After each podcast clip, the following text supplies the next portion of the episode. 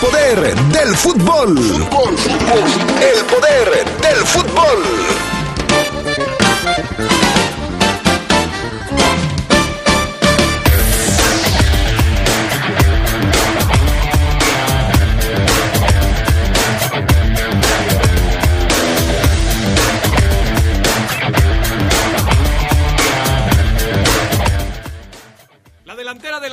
Pondrá prueba a la defensa de la Fiera. Hoy platicaremos de cómo debe pararse León para disminuir los riesgos ante el equipo de Juan Reynoso. En asuntos de la Liga MX, la comisión disciplinaria dice que no, no sanciona los insultos racistas o presuntos insultos racistas en contra de Félix Torres. No encontró pruebas para hacerlo. En temas del fútbol internacional, ganan el Manchester City y el Real Madrid en las idas de los cuartos de los octavos de final de la Champions. Los dos consiguieron victorias de visitante. Esto y mucho más tendremos esta tarde en el poder del fútbol a través de la poderosa RP.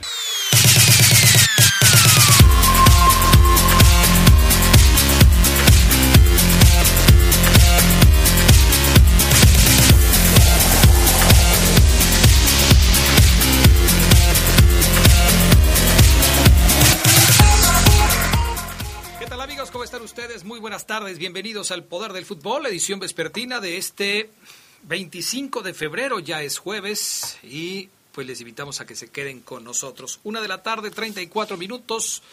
Saludo con gusto al PAN, Augusta Linares en la cabina máster, Jorge Rodríguez Sabanero acá en el estudio de deportes. Yo soy Adrián Castrejón, bienvenidos. Charlie Contreras, ¿cómo andas? Buenas tardes. ¿Qué tal, Adrián? Te saludo con mucho gusto, como todos los días, aquí en el Poder del Fútbol, Alfafo Luna, todos los que nos siguen, para la hora de noticias de fútbol. De nuevo, muchas, sabemos que hay muchos torneos en, desarrollo y pues en, algunos de ellos los estaremos contando, mexicanos en acción en la Europa League. Sí, hay, hay mucha, mucha actividad y de esto vamos a estar hablando. ¿Cómo estás, Fafo Luna? Hola, ¿qué tal, mi estimado Adrián Castrejón? Yo muy bien, muchas gracias. ¿Y tú qué tal? Yo perfectamente bien. Todo perfectamente bien, mi estimado Fafo Luna. Excelente, un saludo a ti, un saludo a Carlitos y un saludo a todos los adictos y enfermos al poder del fútbol. Perfectísimo. ¿Tenemos frase matona el día de hoy? Sí, por supuesto, Adrián. El lunes comenzaremos ya la frase matona patrocinada.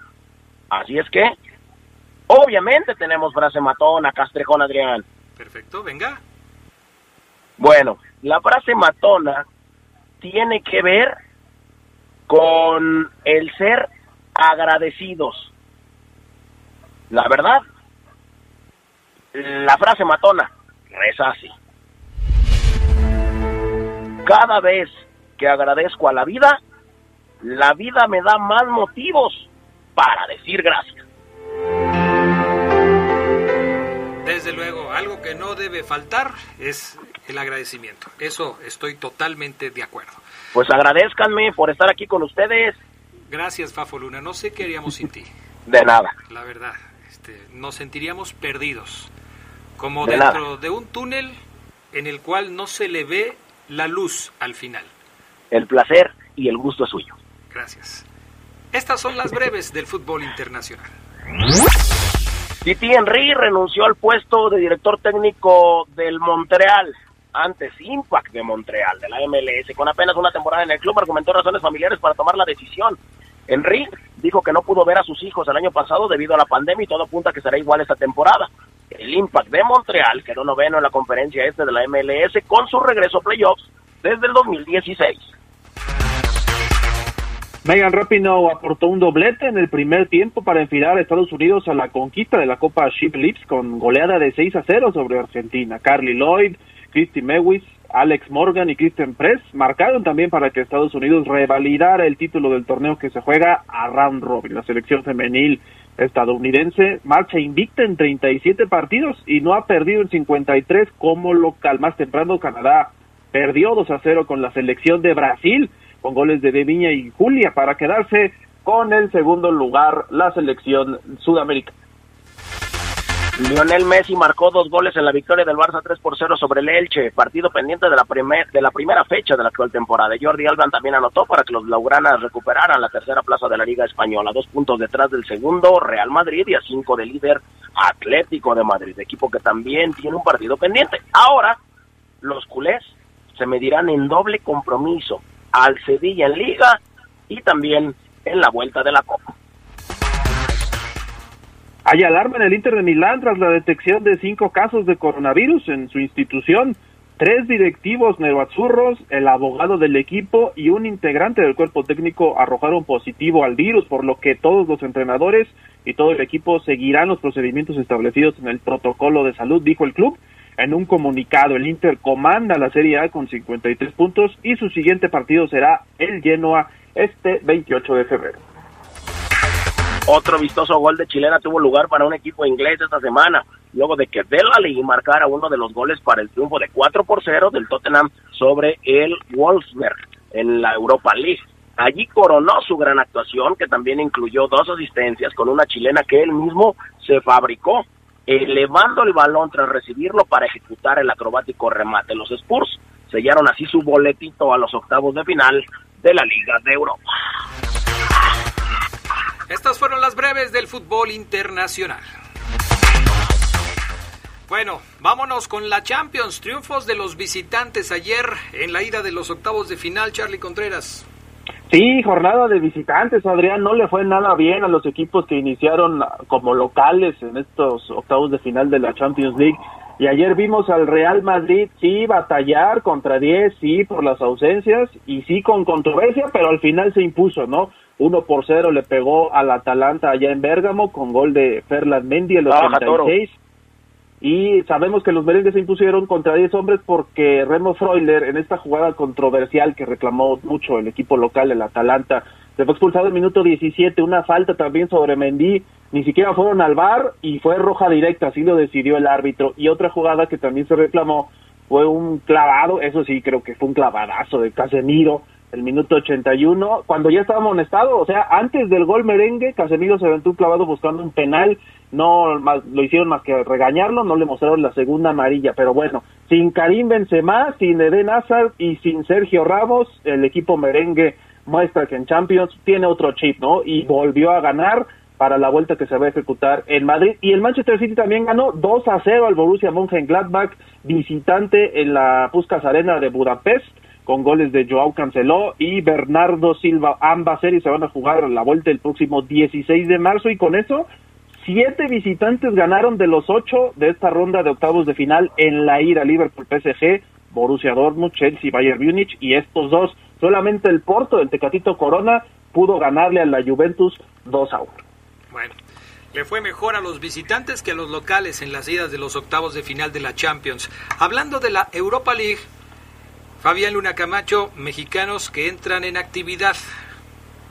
Sí, Adrián, hay mexicanos como el Atlético de Madrid, Diego Simeone ya va a poder contar con Héctor Herrera para el partido ante el Villarreal.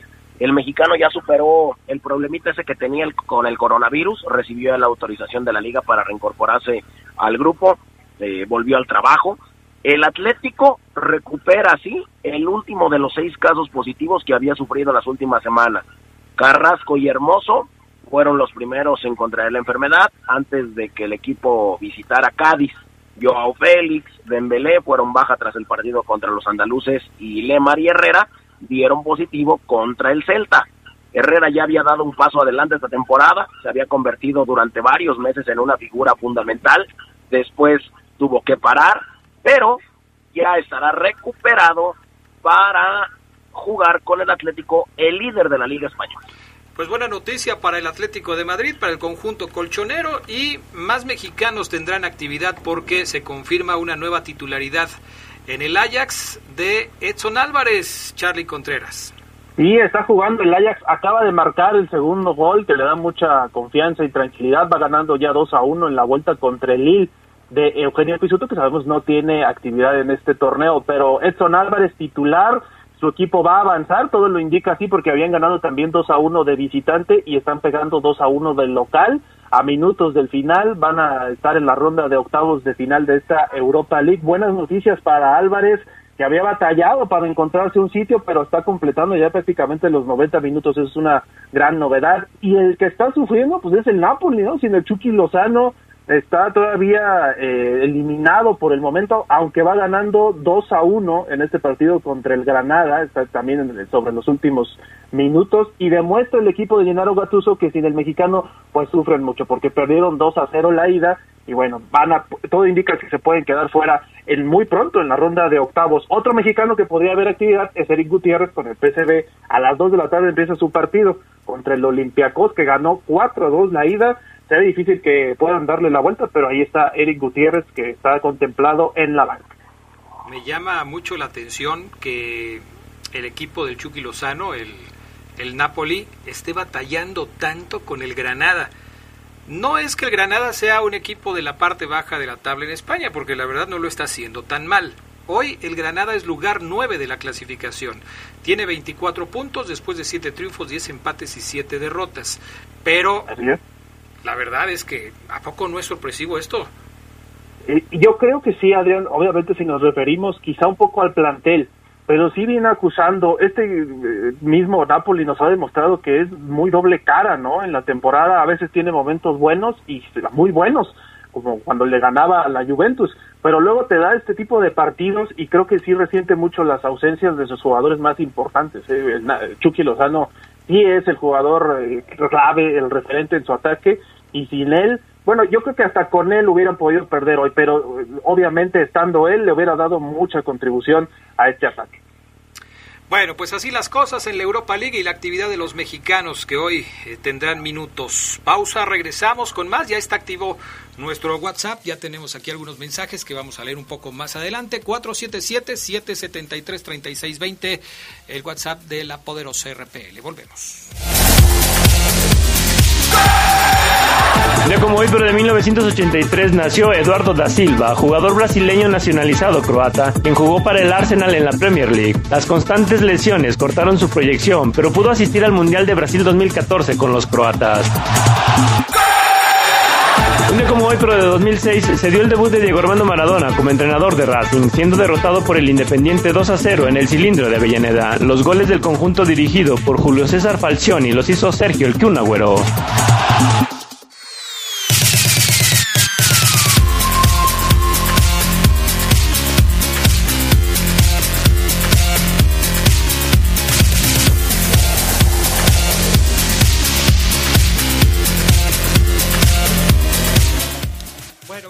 más del eh, poder del fútbol este, este jueves 25 de febrero. ¿Tenemos pregunta para redes sociales hoy, Charlie Contreras?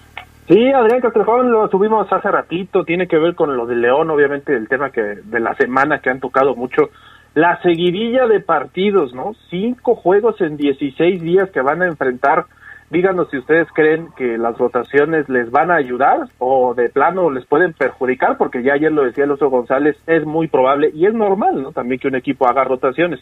Pero estamos leyendo ahí sus opiniones en Twitter, arroba Poder Fútbol, y en Facebook en el Poder del Fútbol. Perfecto. Fabián Luna Camacho, no castigaron al San Luis por los supuestos insultos racistas en contra de Félix Torres.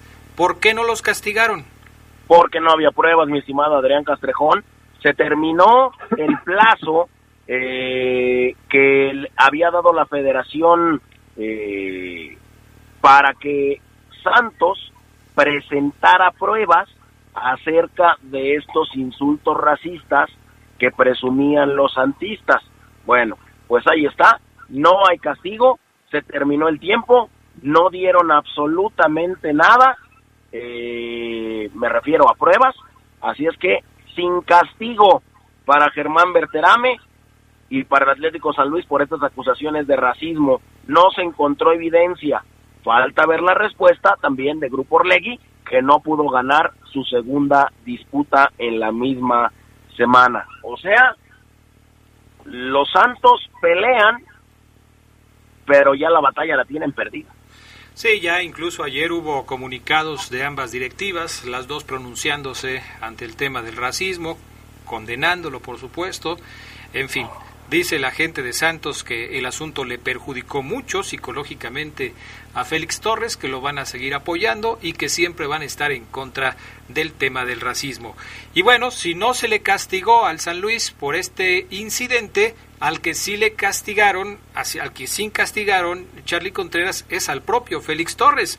Dos partidos a la congeladora por eh, ser responsable de conducta violenta en el final del partido contra San Luis. Sí, por esa agresión al balonero, ¿no? Que después supimos, digo, es normal, los equipos suelen elegir a menores de edad para ese, ese trabajo, y pues por esta agresión que fue lo que inició todo, se llevan los dos partidos de sanción. No sé si Santos eh, vaya a, ya, yo creo que ya no, porque evidentemente ya se vio la decisión de lo del racismo, pero si Santos puede ir hasta el final al, al ¿no? Porque sabemos que la FIFA le pone mucho ojo a esta cuestión del, del racismo. El, pero sí, lo que sí quedaba claro es que sí, Félix Torres sí iba a ser acreedor a una sanción. Eso también hay que dejarlo claro por la agresión que fue lo que desencadenó todo. Pues sí, dos partidos de suspensión entonces para Félix Torres. Y así se cierra un capítulo en el que un equipo, un jugador, pretendían un castigo sobre otro jugador y equipo por insultos racistas que no se pudieron comprobar y si se sanciona lo hecho por el jugador al empujar al balonero. Así terminó este asunto entre Santos y el equipo de San Luis. ¿Qué más tenemos, Fabián Luna Camacho? Bueno, Adrián, no sé si te quieres ir con las palabras de Santiago Baños o con la sanción que recibió Ulises Rangel el Silvante por el error en el América contra Atlas, tú me dices. Pues vámonos con lo de Ulises Rangel, ¿no? Que para ligar este tema de las controversias con la comisión disciplinaria, ¿qué pasó con Edgar Ulises? Él era el cuarto árbitro en el partido entre América y Atlas. Sí, él era el cuarto árbitro. Ulises Rangel fungió como, como cuarto ahí en el duelo entre Atlas y Águilas, donde falló en el protocolo al no cotejar la hoja de alineaciones, por eso que la comisión de arbitraje lo congela a este tipo por no cotejar esta hoja y no ver que Federico Viñas estaba en la banca, siendo que no estaba convocado para el partido. O sea, no revisó los jugadores que estaban en la banca desde antes del arranque del juego. Así es que está sancionado, no fue considerado en ninguno de los cuerpos arbitrales que llevarán los partidos de la jornada 8. Pues me parece lógico, ¿no? Si hay una sanción para el equipo que cometió el error, también tiene que haber una sanción para el árbitro o el responsable del cuerpo arbitral que no se percató de la falla que había. Ahora, Santiago Baños habló de este tema. ¿Qué fue lo que dijo? ¿A quién le echó la culpa a Santiago Baños del América? Pues, sí, sí, sí conmigo, ¿verdad, Adrián? Sí, sí, sí. Ah, perfecto. Bueno, pues dice, dice el buen eh, Santiago Baños, que le parece que es una locura que el castigo sea, sea tan grave. Así lo dijo Santiago Baños, lo consideró injusto esta medida. Eh, se fue contra el reglamento de la Liga MX, tanto por la falta de claridad en el mismo como por el tamaño de la sanción en comparación con la falta cometida. Textual, se me hace injusto, es una locura que el castigo sea tan grave creo que debe de haber proporción entre las faltas y las sanciones y evidentemente en este caso no es así. El reglamento es absurdo, no sé quién lo redactó, me queda claro que no fue un abogado, no sé en qué estaban pensando cuando redactaron el mismo y también dijo que descarta la posibilidad de apelar la sanción ante el TAS. O sea, le regala los puntos al Atlas, que de nada la servirá. Ah, qué buena gente, Santiago. Así son los equipos grandes. No me digas. Charlie, es el tema que hemos venido platicando y lo que, lo que yo les dije hace unos días. Es un tema legal, pero injusto. Yo sigo pensando lo mismo. Santiago Baños no puede decir que el reglamento está mal porque pues él está jugando con ese reglamento. Obviamente tenía que haber dicho antes de que pasara esto, cámbienle al artículo 27 porque me parece que está diciendo cosas que no son que no están bien. Pero pues quién se va a fijar en todos estos artículos eh, inciso A, inciso B, inciso C. nadie se fija en eso hasta que le pasa. Y, y cuando te pasa, entonces sí dices que las cosas no están bien. El artículo no es confuso, el artículo es, es claro, por eso le quitan los puntos. El tema es que es un asunto, me parece a mí, injusto, que te quiten tres puntos porque un jugador calienta, pues está, está este, desproporcionado totalmente. Fíjate que yo sí creo que, yo ahí sí discrepo, yo sí creo que el reglamento no es claro, pero también los equipos se ponen a pensar en los antecedentes, ¿no? O sea, si nunca los sancionaste y ahora los sancionas, pues por eso dice Baños que tienen elementos para ir al TAS, pero ¿por qué no lo hacen?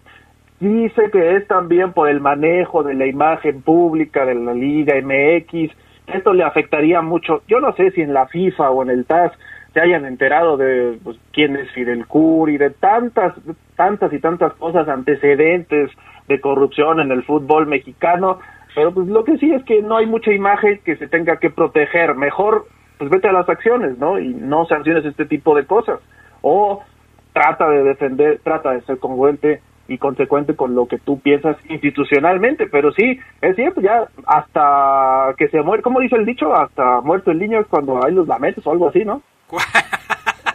Cuando se muere el niño hay que tapar el pozo, ¿no? Ándale, no, bueno, algo así. tapar el pozo. Esa es la idea. Esa es la idea. No, Charlie, pero por favor, ahora me van a decir que el América está protegiendo el prestigio del fútbol mexicano. Pues eso es lo que dice él, eso es lo que dijo en la entrevista. Yo la verdad no le creo nada. No, pero para nada, no tiene nada que ver este tipo de cuestiones.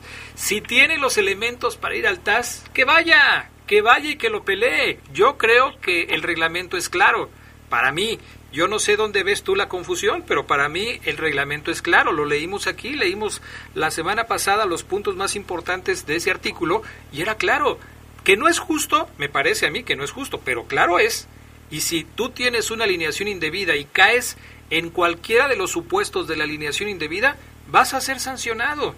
Entonces, aquí, que en la próxima junta de dueños de la Liga MX, el América presente una moción para cambiar el reglamento y sea más justo y no se caiga en lo que se ha caído hasta ahora. Pero bueno, así son las cosas. ¿Algo más, Fabián Luna Camacho? No, Adrián, nada más mandarle saludos a toda la gente que nos escucha. A Néstor Gutiérrez dice Castrejón es el Álvaro Morales de la Poderosa. No, por favor, no lo compares. ¿Cómo crees? Adrián, aquí al Álvaro Morales le han puesto como te dijeron a ti, ahora me dicen a mí. O, bueno, Aparte, mira, Adrián, primero, tú no tienes los codos percudidos. Una. Después, la gente me llama a mí, a ti, Álvaro Morales. Álvaro Morales tiene como seis años trabajando en ESPN y tres años de que la gente lo conoce porque adoptó un estilo que por ahí llama la atención. Eh, un servidor tiene casi 16 años en La Poderosa, tú tienes un poquito más, Adrián, de 16 años. Por favor, no nos comparen. Por favor, Néstor.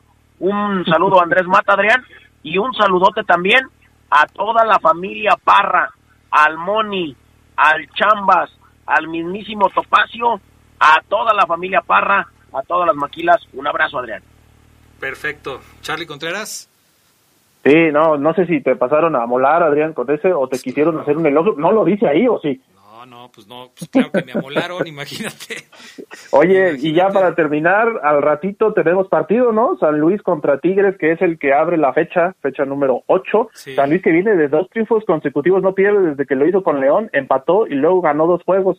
Va contra los Tigres a ver cómo le va al equipo del Tuca Ferretti. Eh, los dos están ya metidos, de hecho, entre los ocho primeros. Hoy, al terminar el poder del fútbol, la transmisión de este San Luis contra Tigres a través de la Poderosa. Gracias, Charlie. Gracias, saludos a todos, buen provecho. Bueno, antes de la pausa, dice por acá eh, un amigo que tiene teléfono 2507 que se trata de interpretación, cada, una, cada uno lo toma según le conviene. Eh, después del niño ahogado tapan el pozo, así va el dicho, me dice el terminación 7738, sí, así, así va el dicho. Mira Adrián, con Cruz Azul, América y Monterrey, el León va a perder, dice el 1839. Bueno, son sus opiniones, está bien, está bien. A ver cómo le va. Mensajes y volvemos con el reporte Esmeralda.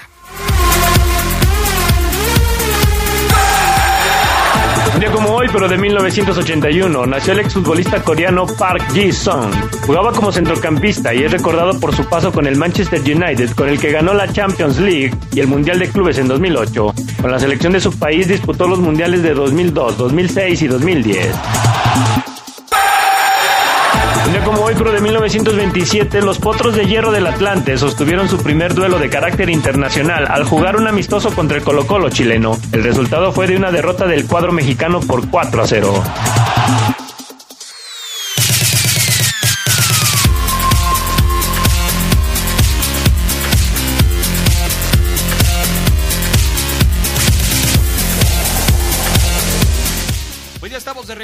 Saludo con gusto a Gerardo Lugo Castillo. ¿Cómo estás, mi estimado Geras? Muy buenas tardes.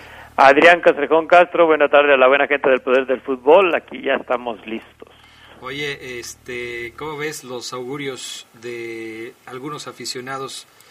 Este amigo que nos dice, Adrián, con Cruz Azul, América y Monterrey, León va a perder. Y me dicen que yo soy negativo, imagínate, imagínate nada más.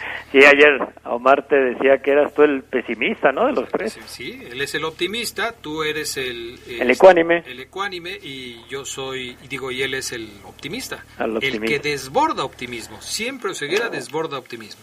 Pero bueno, vamos a platicar de lo que se viene para León. El próximo sábado, por cierto, hacía mucho tiempo que León no jugaba un sábado, ¿no? Sí, no, ya, ya se extrañaba ese, ese, ese horario. que ¿Tú lo extrañas, Adrián? Este, sí, sí, está bien, eh, porque los sábados pues, te puedes eh, juntar, ver el partido, este, platicar, estás más tranquilo, ¿no? Los lunes, los lunes estamos aquí en el programa, también nos juntamos para verlo, lo estamos viendo aquí, pero como que los sábados es una fecha tradicional. Sí, no, se, se hizo tradicional. Fíjate que yo más que el sábado en la noche extraño los Juegos de León en domingo al mediodía. Eh, también, también. A quienes este, los vivimos en esa época, pues era un ritual diferente, ¿no? Te levantabas, desayunabas eh, rapidito porque había que irse al, al partido, te ibas, eh, luego salías, comías con la familia, eran domingos diferentes. Pero ya ves que ahora se dice que eh, el fútbol los domingos al mediodía es casi casi un crimen para los futbolistas, porque el sol pega con mucha fuerza, hay deshidratación, y etcétera, etcétera, etcétera. De hecho, los únicos dos equipos que juegan en México al mediodía son Toluca y Pumas, ¿no? Sí, fí- fíjate que alguien que se que hacía esa observación, recuerdo una vez que platiqué con Milton Queridostita, que él, pues, ustedes saben, ven- venía de Italia Ajá. cuando vino aquí a León y decía que no, que para él fue mortal, ¿eh? Llegar a un equipo que jugara a las 12 del día los domingos, cuando allá en Italia pues regularmente ponen tarde-noche los, los partidos, ¿no? No a las 12 y lógicamente pues aquí el calorcito todavía pega más. Pero sí le sufría el Milton. Sí, cómo no, imagínate, sobre todo después de estar acostumbrado a jugar tanto tiempo en condiciones eh, totalmente diferentes, ¿no? Aquí no era nada más adaptarse al estilo de juego, sino también a las condiciones climatológicas y luego, dependiendo de, no sé, no conozco la altura de la ciudad donde jugaba Milton Queirostita, pero ya ves que muchos deportistas que vienen a León se quejan también de la altura, algo que pues para nosotros no pareciera ser tan tan importante, pero lo hemos visto en los torneos de tenis eh, con, con jovencitos o, o personas ya adultas que vienen a jugar a León y que dicen que les pesa mucho la altura de la ciudad de León. Sí, no, incluso el, el horario yo creo que era parte también de, de, de todo lo que te jugabas, ¿no? Claro. El jugar a las 12 con el calor. Recuerdo la Unión de Curtidores en el 99 cuando ascendió, jugaba a las 3 de la tarde, en pleno en pleno calor y ya ni hablemos del Zacatepec porque sí usaba el horario también como parte de su estrategia. Ahora, eso del Zacatepec, ya ves que decían, es que siempre regaban el pasto antes de, de cada partido y entonces la humedad y el calor y todo esto. Pues sí, tienen razón, pero prácticamente ya todos los equipos riegan el pasto antes de cada partido, Gerardo Lugo. Lo que pasa es que no lo juegan a las 3 de la tarde, ¿no? Sí, cla- claro, ¿no? Y lo todavía en, en, en- en el ingenio cañero, me contaban los del curtidor sobre todo, con los cuales platicaba, dejaban el pasto altísimo, ¿eh? Para que todavía se hiciera más pesada la Pues cancha. imagínate. Bueno, León contra Cruz Azul, próximo sábado en la cancha del Estadio León. León va a enfrentar a un equipo que anda bien, cinco victorias de forma consecutiva.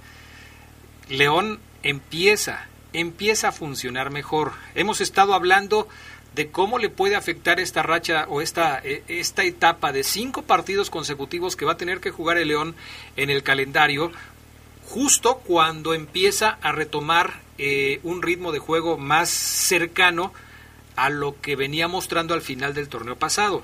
Y, decimos esto porque seguramente tendrá que hacer cambios, tendrá que hacer modificaciones Nacho Ambriz para poder enfrentar en las mejores condiciones cada uno de los cinco partidos que se le vienen.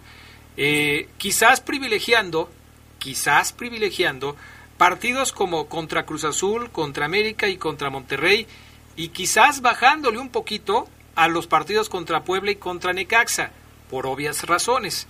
Pero si tú fueras el técnico de la, de, la Fiera, mi estimado Gerardo Lugo Castillo, ¿cómo plantearías estos partidos? Porque hay que recordar cuáles son los jugadores en defensa que ya están disponibles, incluyendo a Cota, que acaba de regresar a la titularidad.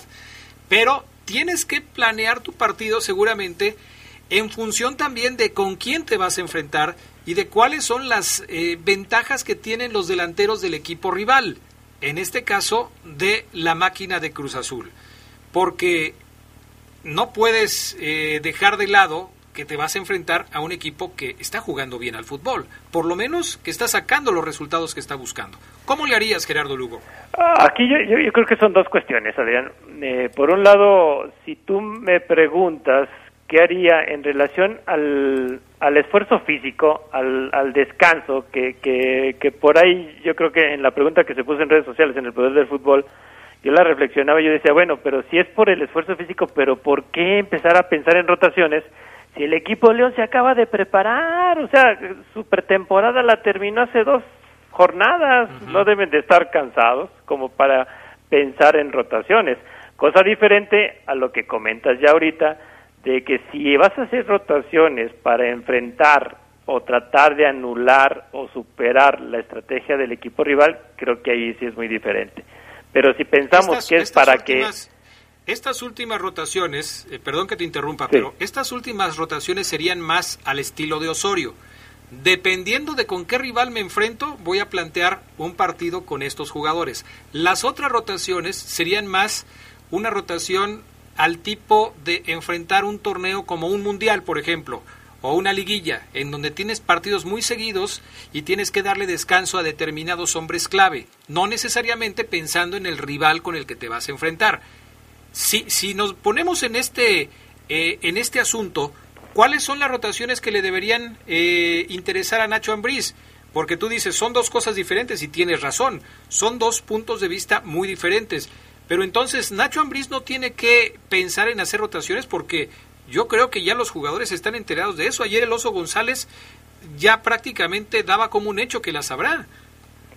Pero fíjate que, que, aquí yo al menos esta semana que viene de jugar sábado, martes y otra vez sábado contra Cruz Azul, Puebla y América, yo no pensaría en una rotación así como que de cambiar dos, tres cuatro jugadores. Este, ¿Por qué? Porque el equipo León tiene que reaccionar y tiene que empezar a agarrar un ritmo y tiene que empezar a, recuperar terreno en, en, una liga que si pierde puntos en esta jornada doble, que se juega tres partidos en una semana, pues bueno, es, es, perder eh, mucha cancha en, en, lo que es el, el torneo de la liga, ¿no? Yo creo que ahí sí vienen partidos muy importantes y sobre todo dos de local que hay que ganar los, los seis puntos a como de lugar, ¿no? Yo, yo no pensaría en, en, hacer más de dos cambios si no son necesarios y además, pues yo insisto, yo creo que ahorita el, el jugador de León, el que consideramos titular, debe de estar entero para solventar una semana doble como la que se viene. Ahora, bajo esta perspectiva y bajo esta argumentación que me estás dando, ¿quiénes deberían ser los cuatro futbolistas que formaran la parte defensiva de León? Y bueno, si me quieres dar también el portero, que seguramente vas a decir que Cota, eh, por lo que hemos venido platicando, yo lo supongo, pero me puedes decir que estoy equivocado. Eh, ¿Quiénes serían los cuatro defensas de León? ¿Cómo los acomodarías? Porque ya apareció Jairo, ya apareció Fernando Navarro, está eh, Mosquera disponible, está Tecillo disponible, está Barrero disponible, está Osvaldo, Rodríguez disponible, está el avión Ramírez que fungió como lateral derecho en el lugar de Fernando Navarro y que a lo mejor muchos podrían pensar, oye, pues si lo hizo tan bien del medio campo hacia adelante, ya no lo pongas de lateral, deja, deja el avión y deja a Fernando Navarro un poco más adelante. Por eso te hago esta pregunta, porque eh, yo creo que pensando en el Cruz Azul que va a venir, tienes que tener en cuenta eh, cómo está jugando tu equipo y cómo te puede atacar la máquina, ¿no? Fíjate que, que yo en este en este caso y así como lo, como lo mencionas, eh, primero sí, tú sabes que yo soy pro Rodolfo Cota, a mí me, me, gusta cómo, cómo ataja el Mazatleco y, y cómo y la personalidad que le da a León en, en el marco, así que yo me la juego de ahora en adelante con Cota. Ya no me vuelvas a preguntar sobre eso que me voy a enojar. Bueno, ok, lo apunté aquí porque luego te me vais a enfurecer. En, en defensa, fíjate que, que yo sí mantendría a David Ramírez como lateral por derecha. Ahora yo sí quiero, creo que es conveniente meter otra vez a Jairo por la izquierda como lateral, porque creo que sí tiene otra proyección, tiene otra visión y las funciones creo que las sabe realizar con mayor facilidad que cuando está unos metros adelante teniendo atrás a, un lateral, ¿no? Y para mí, tan solo contra, contra Cruz Azul, yo creo que sí tiene que tener una central más sólida con Tecillo y con Steven Barreiro, que creo yo eh, ahorita sí darle una pequeña sacudidita a Mosquera, que no han dado tan bien, a mi punto de vista, yo creo que sí sería a lo mejor regresar a esa línea que te puede dar. ¿Por qué yo dejaría a David Ramírez en la lateral? por el factor Fernando Navarro, que creo que lo ha hecho muy bien y que ha sido la pieza clave como para que León tenga todavía dominio más en el medio campo. O sea que con Fernando Navarro va a pasar algo similar a lo de Jairo Moreno, pero al revés. O sea, Jairo Moreno, bueno, no, no, vamos a explicar, o me voy a explicar. Sí, claro. Jairo Moreno llega a León como volante. Y Nacho Ambriz descubre que funciona mejor jugando como lateral izquierdo. Fernando Navarro ha jugado adelante. E, él, y él mismo lo ha eh, explicado en varias entrevistas, él en algún momento funcionó como delantero. Tiene perfectamente clara cuál es la función de jugar la pelota del medio campo hacia adelante e incluso es un jugador al que se le facilita hacer goles. Sin embargo, con Nacho Ambriz siempre ha jugado como lateral. ¿Crees que vaya a terminar jugando Fernando Navarro como un volante, como un interior o como un enganche en el equipo de Nacho Ambriz y que esa posición de lateral vaya a cambiar para entregársela a un hombre como David El Avión Ramírez? Fíjate que si ya Nacho Ambriz lo utilizó en un par de ocasiones y a mí me agradó, a mí creo yo que también Nacho eh, creyó que, le funcionó Navarro así, yo creo que sí lo va a dejar ahí, sobre todo, ¿sabes por qué? Porque Luis Montes no ha tenido esa, ese segundo contención, esa pareja en el medio campo con el cual hilar pases. Y, con Fernando Navarro, aunque sea de espaldas a la, a la, puerta rival, yo creo que se ha, se ha tenido esa, esa conjunción todavía un poquito más cercana, ¿no?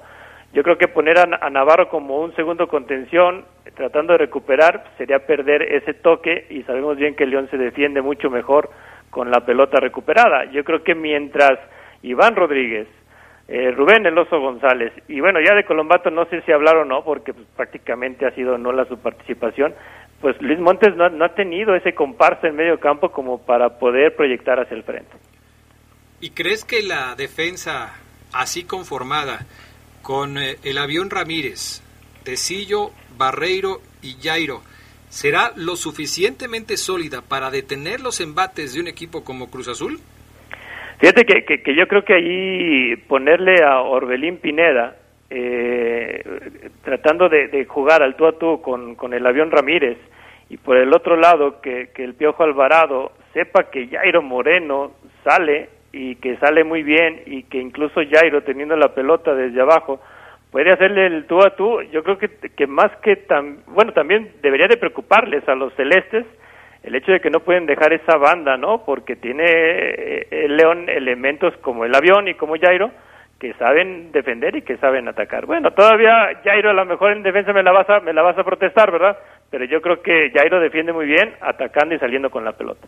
Y hay un jugador de Cruz Azul del que no hemos hablado mucho, que es Paul Fernández, que lleva ya dos partidos haciendo goles. ¿eh? Un tipo al que el técnico anterior, Robert Van Siboldi, pues, prácticamente lo desechó del equipo.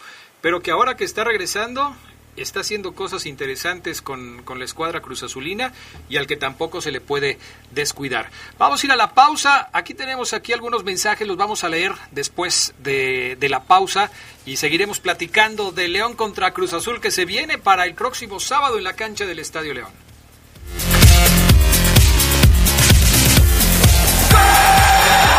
Un día como hoy, pero de 2006, Jorge Torres Nilo debutó en la primera división con los zorros del Atlas. Fue en un partido contra los Tecos, en la victoria rojinegra por 4-0. Después de un paso exitoso por Tigres, actualmente el zaguero milita con los Diablos Rojos del Toluca.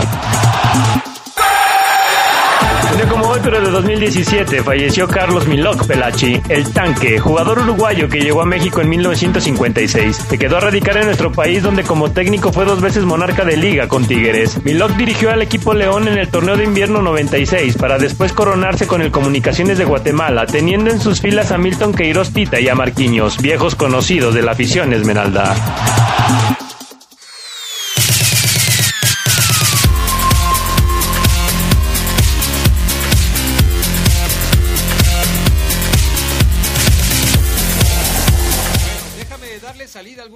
Mensajes que nos mandan a través del WhatsApp 477-773-3620.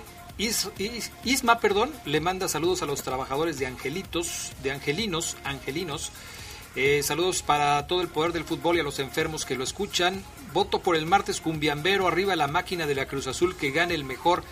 Lo del martes cumbiambero ya va a estar, no se preocupen. Ya eso ni voten, no se preocupen. Al rato hacemos una votación en, en, qué les gusta más, si el martes cumbiambero o el viernes metalero, ¿no? ¿Qué quieres hacer en eh, pelear a los hermanos casi primos, amantes y todo? No, no, no. Tú ayer pusiste ahí, tú eras el que estabas diciendo ayer, a mí no me estés ahora metiendo en ese enjuague. Saludos a los del taller de Bani, el eh, Pichín, 100% americanista, Chalán, Don Pancho, Tarrias, el Pega, el Tuercas y Beto. Vaya con esos apodos, imagínate nada más. Este, a ver, ¿qué más por acá? Eh, me dicen, eh, saludos Adrián, un saludo para el marciano. Pues saludos, saludos para el marciano. Buenas tardes, soy Saúl Ponce. Espero que el equipo León sume 12 de los próximos 15 puntos. Saludos para la familia Romo Quintero. 12 de los próximos 15 puntos. O sea, nada más va a perder un partido. Ojalá me hubiera dicho con quién va a perder, ¿no? Buenas tardes, Adrián. Nada que ver con Álvaro Morales. Por favor, saludos para todos los enfermos de Otates. Gracias. Pues sí, hombre, qué quemadota nos están poniendo ahí. ¿Te, te, compararon con...? Híjole. Qué fácil. Pero bueno, este Héctor González, que extraño ceguera. Todos lo extrañamos a la ceguera, ¿cómo no?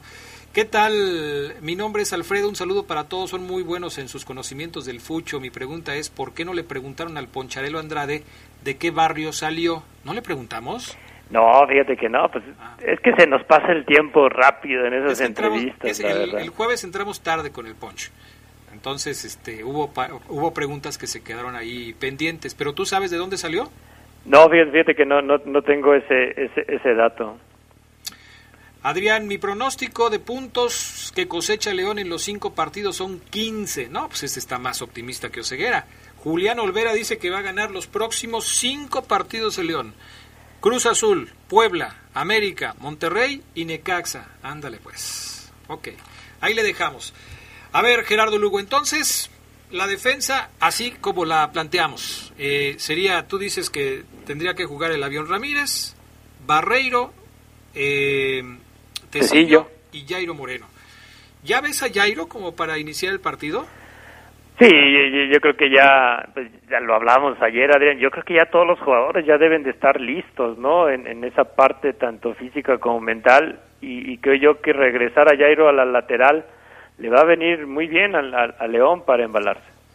Pues ya veremos entonces cómo, cómo va el asunto. Ahora, como parte de la defensa del equipo, de cualquier equipo, no podemos pensar solamente en la última línea y el portero. Tenemos que pensar también en el asunto de la contención. Y viendo lo que has visto en los últimos partidos y sobre todo en el último contra los Pumas, como inició eh, el Oso González junto al Chapo Montes, ¿Crees que Nacho Ambriz vaya a repetir la alineación del Oso González y que por eso salió ayer a hablar ante los medios? y que entonces eh, Iván Rodríguez seguirá en la banca. ¿Te gustó cómo funcionó el León en, esa, en esas condiciones? Fíjate que, me, gustó el, León en, la mejoría que tuvo, sí, pero no así como que crea yo que fue gracias a la, a la labor que hizo enteramente Rubén, Rubén González, ¿no? Para mí no hubo una diferencia en cuanto al aporte del oso con lo que había hecho Iván. Eh, sí, sé que la contención es una posición en la cual no debes de destacar, no debes de deslumbrar, pero, en, el, en la efectividad del equipo no, no creo que haya sido la mejoría gracias a, lo de él. Eh, con esto, y, quizás si a ti ya no te convence Iván y, si a la gente no le convenció tampoco el oso, pues probar con, con, con ay, ya se me fue el, apellido, Colombato, eh, pues yo creo que ahorita contra Cruz Azul no sería la mejor opción. El triunfo yo creo que le dicta a Ambris repetir el cuadro, como dice el adagio, así que yo creo que sí veremos otra otra contención igual entre Montes y el Oso González. Pero ¿cuál, ¿cuál cuadro repites? ¿El que empezó contra Pumas o el que terminó contra Pumas? ¿O el que salió al segundo tiempo contra Pumas? Porque ahí hay varias combinaciones. Mira, yo, yo creo que, que no puedes cambiar con lo del segundo lo del segundo tiempo contra Pumas porque sí ya hubo muchos movimientos, ¿no? Eh, quizá por ahí a lo mejor acompañar a Dávila más con Navarro, pero sí mantener lo que es la contención con Montes y con González. Bueno, entonces ya veremos, a ver cómo se va dando el, el asunto. Eh, terminación 25-07 me dice el lunes en el juego contra, de Pachuca contra Chivas. Se resbalaron mucho los jugadores y, lo mencionaron los comentaristas porque estaba el campo recién regado. Y dicen que lo hacen para darle fluidez al juego, pero también se vuelve más fangoso y más frágil. Se daña más fácil la cancha, aparte de que es más propenso para las lesiones. Sí, así es, pero es una. Es como una. Eh, decisión del técnico local, ¿no? Si quiero que mi equipo juegue más rapidito, pues le echo más agüita a la cancha para que la pelota resbale más y eh, el juego se vuelva más rápido en algo que se supone que les va a beneficiar a ellos. A veces se les pasa la mano, ¿no, Gerardo Lugo? Sí, no, eso, eso también lo tienen que, controlar y, la comisión de arbitraje la tiene que regular bien, porque también una cancha dura, pues también puede venir en prejuicio, ¿no? En perjuicio del, del, del equipo local. Yo creo que los, los técnicos, alguien que, que, revisaba mucho esa, ese dato de la cancha, es quien era Carlos Reynoso. Se salía antes de los partidos, hablaba con el jardinero, y casi casi le decía los minutos que tenía que regar el campo para que su equipo jugara bien. Matosas también era muy exigente con el tema del campo. Sí, ¿eh? también. También era muy exigente. O sea, él lo quería exactamente como les decía a los cancheros. Y si no, pobres de ellos. Buenas tardes. ¿Por qué no pasan los partidos de León por televisión abierta? Por ejemplo, este contra Cruz Azul. Pues porque son los que tienen los derechos de transmisión de los partidos de televisión de León lo transmiten por televisión de paga. Así de fácil. Son cuestiones de negocios, ¿no? Cuestiones de negocios. Saludos, Adrián. El León va a jugar bien cuando juegue contra el América. Ya ves que todos los equipos se lucen contra el más grande, dice Adrián Arriaga. Ay, ¿Cómo, ¿Cómo se apellida? ¿Arriaga Luna? Adrián Arriaga Luna, sí. No, pues ya sabes que tiene sus seguidores el América también. ¿Sí crees que, que el único partido que de bueno León de los próximos cinco sea contra el América? No, yo, creo que para mí, fíjate que este contra Cruz Azul, yo creo que sí le presta a León como para poder lucir ya una cara diferente, ¿eh? Desde ahorita. Pues sí, definitivamente. Eh, a ver por acá, los dos están bien, dice, que sea martes cumbiambero eh, y viernes de de ¿cómo se llama? De Viernes Metalero, me están diciendo por acá. Yo creo que León, ya, ya nos están dando hasta pronósticos, ¿eh? Yo creo que gana León 2 a 1 contra Cruz Azul. Pues a ver, a ver cómo se pone el asunto, ¿no? Sí, fíjate que, que ese, ese resultado fue el que le pronostiqué a Gustavo Bueno, al que le mando un, un saludo en su quinela que organiza. Ah, bueno, pues ahí está. Que se metió en una bronca, Adrián, el Gustavo, porque él dio como triunfo el, del Atlas y el del América, y hubo reclamos ¿eh? en, su, en su quinela. Eso es, lo, malo, ¿no? Cuando hace las quinielas, a ver luego cómo resuelves esas cosas. Saludos al Gus.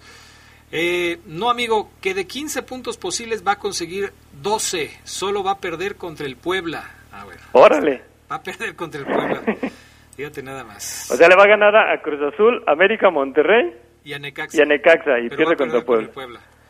¿Por qué no juega Colombato? Me dice por acá. ¿Por qué no juega Colombato? Pues seguramente porque no le ve todavía el técnico eh, la que esté ya en forma física y futbolística para aparecer en los partidos, ¿no? A mí sí me llamó mucho la atención que Colombato no haya sido convocado para viajar a la Ciudad de México para enfrentar a los Pumas, ni siquiera en la banca Gerardo Lugo. Sí me llamó mucho la atención eso. Sí, a mí, a mí también, ¿eh? Y más por lo, lo poco que se le vio con Tijuana, yo pensé que ya Ambris le iba a dar mayor continuidad. Yo creo que Ambris prefiere tener a alguien que recupere, alguien más que, que, que estorbe, que cubra, y quizá las características de Colombato son un poco más de salida, ¿no?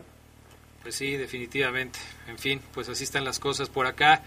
Me dicen que Arriaga se equivocó de programa, que el León va a ganar 3 de 5. Saludos a las Américas. No me Esa, esa, nombre, esa pero- pregunta no la, no la subiste para que, ¿cuánto pronostican los No. enfermos del poder del? Deberían de, de subirla, ¿no? Esa la vamos a... Le voy a decir al Charlie que la suba mañana. Sí, Charlie subió otra hoy, que es acerca de las rotaciones y de los cambios que puede haber, en en fin, muchas otras cosas, pero bueno, ahí está. A todas las personas que nos han escrito, que nos han eh, mandado mensaje acá también a través del WhatsApp, gracias, ya nos vamos, Gerardo Lugo, algo más, mañana tenemos la previa. Mañana hablamos de numeritos de los enfrentamientos entre León y Cruz Azul. Recordamos en el BOE, Viernes de Orgullo Esmeralda, cosas interesantes de la historia de León. Y también, por supuesto, eh, el frente a frente y todo lo que tiene que ver con la previa de León contra Cruz Azul que se juega el próximo sábado. Gracias, Gerard Lugo. Saludos y también recordamos el un día como hoy el, falle- el aniversario luctuoso de un técnico de León que los llevó a semifinales en la década de los 80. Ahí se las dejo. Fíjate nada más. Bueno, va a estar bueno mañana el eh, poder del fútbol y, por supuesto, el viernes metalero y viernes de Orgullo Esmeralda. Gracias al PANA, gracias también a Sabanero. Yo soy Adrián Castrejón, me despido. Que tengan buena tarde y buen provecho. Quédense en la poderosa. A continuación viene el noticiero.